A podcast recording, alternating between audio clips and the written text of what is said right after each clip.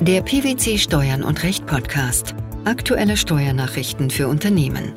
Informativ, kompakt, verständlich. Herzlich willkommen zur 292. Ausgabe unseres Steuern und Recht Podcasts, den PwC Steuernachrichten zum Hören. In dieser Ausgabe beschäftigen wir uns mit folgenden Themen. Zur doppelten Besteuerung von Renten. BFH legt Berechnungsgrundlagen fest und zeigt drohende doppelte Besteuerung künftiger Rentnergenerationen auf. Entscheidung zur Rückforderung von Kapitalertragssteuer bei Cum-Ex-Geschäften. Ausfall einer privaten Darlehensforderung. Der Bundesfinanzhof hat in einem aktuellen Urteil erstmals genaue Berechnungsparameter für die Ermittlung einer doppelten Besteuerung von Renten festgelegt. Zwar hatte die Revision des Klägers der eine seit dem Jahr 2007 laufende Rente mit entsprechend hohem Rentenfreibetrag bezieht, keinen Erfolg. Allerdings ergibt sich auf der Grundlage der Berechnungsvorgaben des obersten Finanzgerichts, dass spätere Rentnerjahrgänge von einer doppelten Besteuerung ihrer Renten betroffen sein dürften. Was ist der Grund dafür?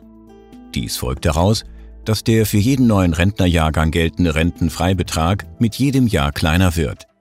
Er dürfte daher künftig rechnerisch in vielen Fällen nicht mehr ausreichen, um die aus versteuertem Einkommen geleisteten Teile der Rentenversicherungsbeiträge zu kompensieren.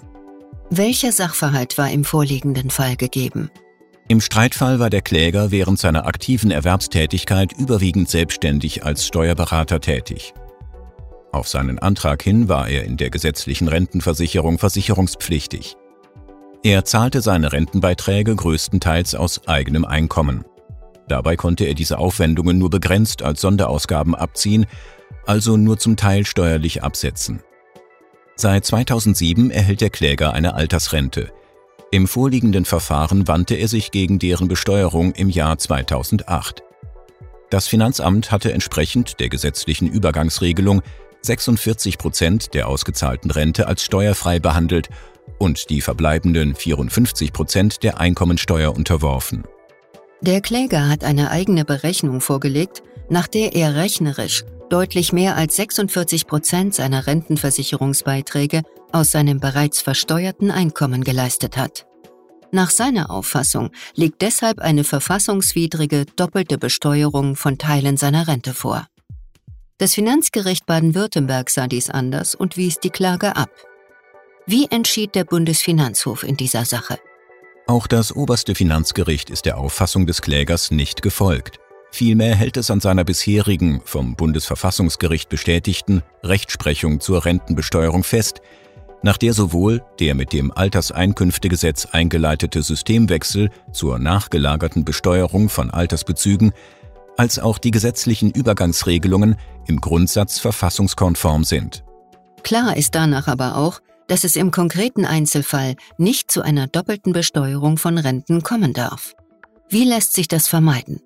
Eine solche doppelte Besteuerung wird vermieden, wenn die Summe der voraussichtlich steuerfrei bleibenden Rentenzuflüsse, kurz steuerfreier Rentenbezug, mindestens ebenso hoch ist wie die Summe der aus dem bereits versteuerten Einkommen aufgebrachten Rentenversicherungsbeiträge. Warum folgten die BFH-Richter auch der Auffassung der Kläger nicht, nach der die zwischen der früheren Beitragszahlung und dem heutigen bzw. künftigen Rentenbezug eintretende Geldentwertung im Rahmen der Berechnung zu berücksichtigen sei. Der Senat sah für eine solche Abweichung vom sogenannten Nominalwertprinzip weder im Einkommensteuerrecht noch im Verfassungsrecht eine Grundlage. Infolgedessen können Wertsteigerungen der Renten, unabhängig davon, ob sie inflationsbedingt sind oder eine reale Erhöhung darstellen, besteuert werden. Erstmals hat der Bundesfinanzhof jetzt konkrete Berechnungsparameter für die Ermittlung einer etwaigen doppelten Besteuerung von Renten festgelegt. Dabei hat er klargestellt, dass zum steuerfreien Rentenbezug nicht nur die jährlichen Rentenfreibeträge des Rentenbeziehers, sondern auch die eines etwaig länger lebenden Ehegatten aus dessen hinterbliebenen Rente zu rechnen sind. Alle anderen Beträge, die die Finanzverwaltung ebenfalls als steuerfreien Rentenbezug in die Vergleichsrechnung einbeziehen möchte, bleiben allerdings unberücksichtigt. Wieso? Laut Aussage der BFH-Richter dienen sie anderen, überwiegend verfassungsrechtlich gebotenen und daher für den Gesetzgeber nicht dispositiven Zwecken und können somit nicht nochmals herangezogen werden, um eine doppelte Besteuerung von Renten rechnerisch zu vermeiden. Damit bleibt insbesondere auch der sogenannte Grundfreibetrag, der das steuerliche Existenzminimum jedes Steuerpflichtigen sichern soll, bei der Berechnung des steuerfreien Rentenbezugs unberücksichtigt. Für die Ermittlung des aus versteuertem Einkommen aufgebrachten Teils der Rentenversicherungsbeiträge hat der Bundesfinanzhof ebenfalls konkrete Berechnungsparameter formuliert. Was zeigte die nun vorliegende Berechnungsvorgabe? Bei Anwendung dieser Berechnungsgrundsätze konnte die Revision der Kläger keinen Erfolg haben. Angesichts des noch recht hohen Rentenfreibetrags von 46 Prozent der Rentenbezüge des Klägers ergab sich keine doppelte Besteuerung. Diese zeichnet sich allerdings für spätere Rentnerjahrgänge, für die der Rentenfreibetrag nach der gesetzlichen Übergangsregelung immer weiter abgeschmolzen wird, ab. Denn auch diese Rentnerjahrgänge haben erhebliche Teile ihrer Rentenbeiträge aus versteuertem Einkommen geleistet. Das hessische Finanzgericht hatte erneut über die Rücknahme der Anrechnung von Kapitalertragssteuer bei Cum-Ex-Geschäften zu entscheiden und hat hierzu am 6. April nun einen Beschluss erlassen. Was verbirgt sich hinter dem Begriff Cum-Ex? Hintergrund der Cum-Ex-Geschäfte ist der Handel von Aktien mit und ohne, lateinisch Cum und Ex, Dividendenberechtigung rund um einen Dividendenstichtag, der bei bestimmter Gestaltung die Gefahr einer doppelten oder mehrfachen Anrechnung von einmal erhobener Kapitalertragssteuer in sich trägt.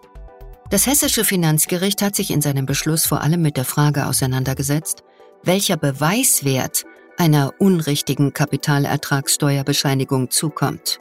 Wie fiel die richterliche Entscheidung hierzu aus? Das Finanzgericht hat entschieden, dass die Bescheinigung über Kapitalertragssteuer keinen Vollbeweis für die Erhebung der Kapitalertragssteuer liefert. Sie sei lediglich ein unverzichtbares Nachweismittel, um eine praktikable und rechtssichere Durchführung von Kapitalertragssteueranrechnung zu ermöglichen lägen Indizien vor, die eine erhebliche Wahrscheinlichkeit dafür begründen, dass die erworbenen Aktien aus einem Leerverkauf stammten und von einer ausländischen Depotbank bezogen wurden, greife der Anscheinsbeweis der Steuerbescheinigung für die Erhebung der Kapitalertragssteuer nicht ein. Das Gericht äußert sich auch zu sogenannten Back-to-Back-Geschäften, bei denen sich ein Broker als Aktienverkäufer nahezu zeitgleich selbst mit den Aktien eindecke, die von einer ausländischen Depotbank geliefert werden. Greift hier der Anscheinsbeweis? Nein.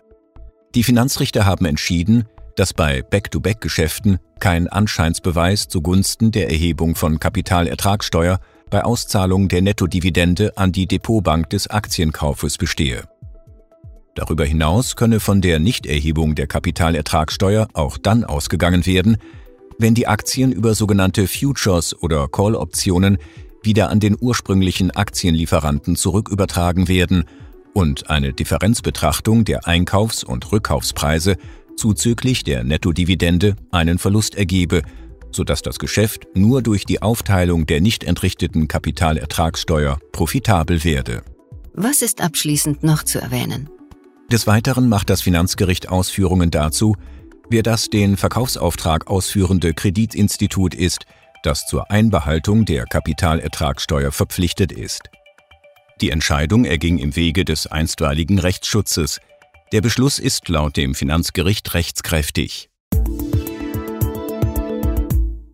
Für die steuerliche Berücksichtigung des Verlusts aus dem Ausfall einer privaten Kapitalforderung muss endgültig feststehen, dass der Schuldner keine weiteren Zahlungen mehr leisten wird. Dies hat der Bundesfinanzhof in einem am 17. Juni veröffentlichten Urteil entschieden. Welcher Sachverhalt lag zugrunde? Die klagenden Eheleute gewährten einer GmbH, deren Alleingesellschafter und Geschäftsführer der Ehemann war, im Januar 2012 ein Darlehen. Die Hausbank riet der GmbH im März 2012 zu einer Umschuldung. Im Dezember 2012 gewährte die Hausbank den Klägern einen Kredit, welcher als Gesellschafterdarlehen dienen sollte. Im Juni 2013 gewährten die Kläger der GmbH ein weiteres Darlehen. Zum 31. Dezember 2014 wurde die GmbH aufgelöst. Die beiden Darlehen wurden nicht vollständig an die Kläger zurückgezahlt.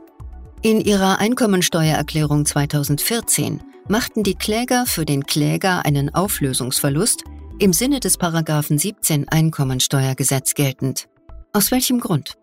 Sie vertraten die Ansicht, dass bei der Verlustberechnung die beiden nicht zurückgezahlten Darlehen als nachträgliche Anschaffungskosten der GmbH-Beteiligung des Klägers zu berücksichtigen seien. Die Darlehen seien erforderlich gewesen, um den Kapitalbedarf der unterkapitalisierten GmbH mit Fremdmitteln abzudecken. Ob ein Darlehen Eigenkapital ersetzenden Charakter habe, sei nach der Einführung des Gesetzes zur Modernisierung des GmbH-Rechts und zur Bekämpfung von Missbräuchen vom 23. Oktober 2008 nicht mehr erheblich. Das beklagte Finanzamt folgte dieser Berechnung nicht. Es vertrat die Auffassung, dass die beiden Darlehen vor der Krise gewährt worden seien und dass der Kläger bei Kriseneintritt die Rückforderung unterlassen habe. Dadurch seien seine Forderungen wertlos geworden und hätten mithin keine Auswirkung auf die Höhe seines Auflösungsverlusts. Die Klage vor dem Finanzgericht Düsseldorf hatte Erfolg. Wie beurteilte der Bundesfinanzhof den Fall? Die obersten Finanzrichter haben die Revision des Finanzamts als unbegründet zurückgewiesen.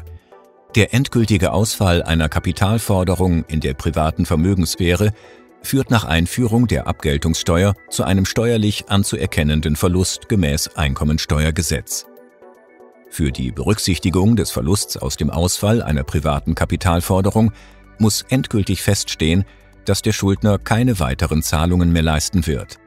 Bei insolvenzfreier Auflösung einer Kapitalgesellschaft als Forderungsschuldnerin kann davon regelmäßig erst bei Abschluss der Liquidation ausgegangen werden, sofern sich nicht aus besonderen Umständen ausnahmsweise etwas anderes ergibt. Die drohende doppelte Besteuerung künftiger Rentnergenerationen, die Rückforderung von Kapitalertragssteuer bei Cum-Ex-Geschäften sowie der Ausfall einer privaten Darlehensforderung. Das waren die Themen der 292. Ausgabe unseres Steuern und Recht Podcasts, den PwC Steuernachrichten zum Hören. Wir freuen uns, dass Sie dabei waren und hoffen, dass Sie auch das nächste Mal wieder in die PwC Steuernachrichten reinhören. Steuerliche Beiträge zum Nachlesen finden Sie in der Zwischenzeit unter blogs.pwc.de slash steuern und recht.